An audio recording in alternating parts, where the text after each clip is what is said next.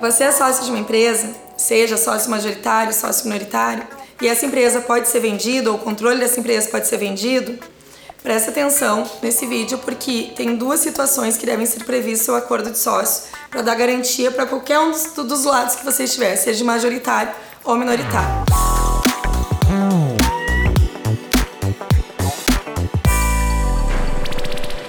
A primeira delas se chama tag along, ou seja, se o controlador dessa empresa, se o sócio majoritário dessa empresa vier vender as cotas dele, tu pode, enquanto sócio minoritário, exigir que as tuas também sejam vendidas nas mesmas condições. Ou seja, quando tu se associou àquela pessoa, tu foi naquele, naquela diretriz da empresa por causa daquele controlador e em razão daquele sócio majoritário. Ele vendendo, se tu tivesse previsão no teu acordo, ele pode ter a obrigação de te vender junto. Ou seja, é um direito teu enquanto minoritário. Se por outro lado tu for sócio majoritário e tu quiser vender essa empresa, tem uma cláusula, se tiver constando no teu acordo de sócio, vai garantir que o sócio minoritário também tenha que vender. Ou seja, a cláusula drag along, ela obriga o sócio minoritário a vender. Isso quer dizer que essa cláusula é uma garantia para ti, que é sócio majoritário.